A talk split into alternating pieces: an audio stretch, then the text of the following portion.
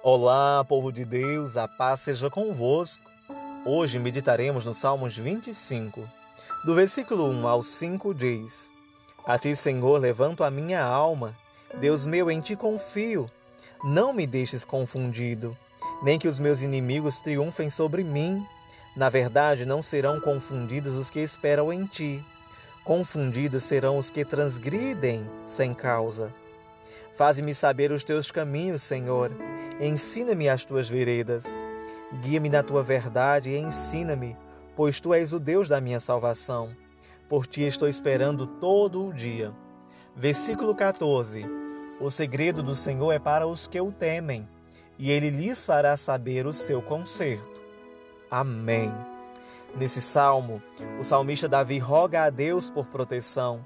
Pede ao Senhor que o livre, inclusive dos seus inimigos que se levantam contra ele.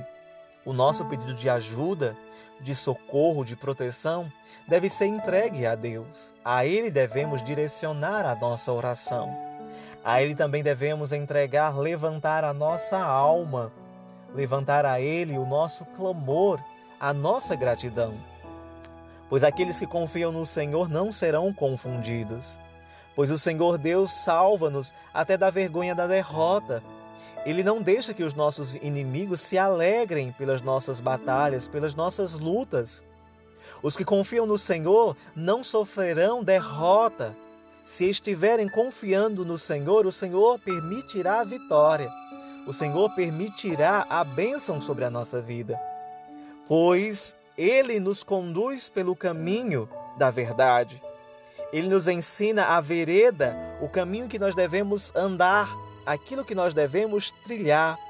Ele nos faz bem, nos ensina a viver de acordo com a Sua palavra, de acordo com o seu desejo, debaixo da Sua justiça, pois Ele é o nosso Salvador, o Deus da nossa salvação.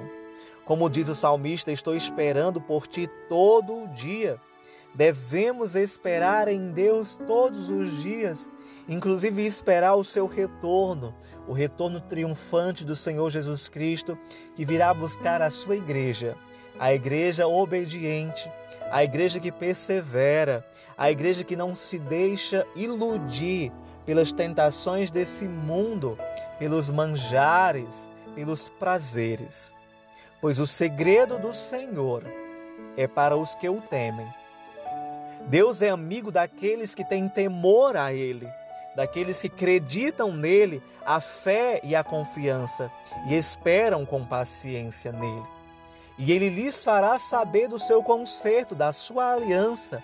O Senhor nos ensinará acerca daquilo que é o seu desejo sobre a nossa vida. A aliança dele é estabelecida para aquele que tem temor a ele, para aquele que dedica todo o seu amor a ele. A Bíblia já nos ensina no seu primeiro mandamento amar a Deus sobre todas as coisas e somente a Ele adorarás.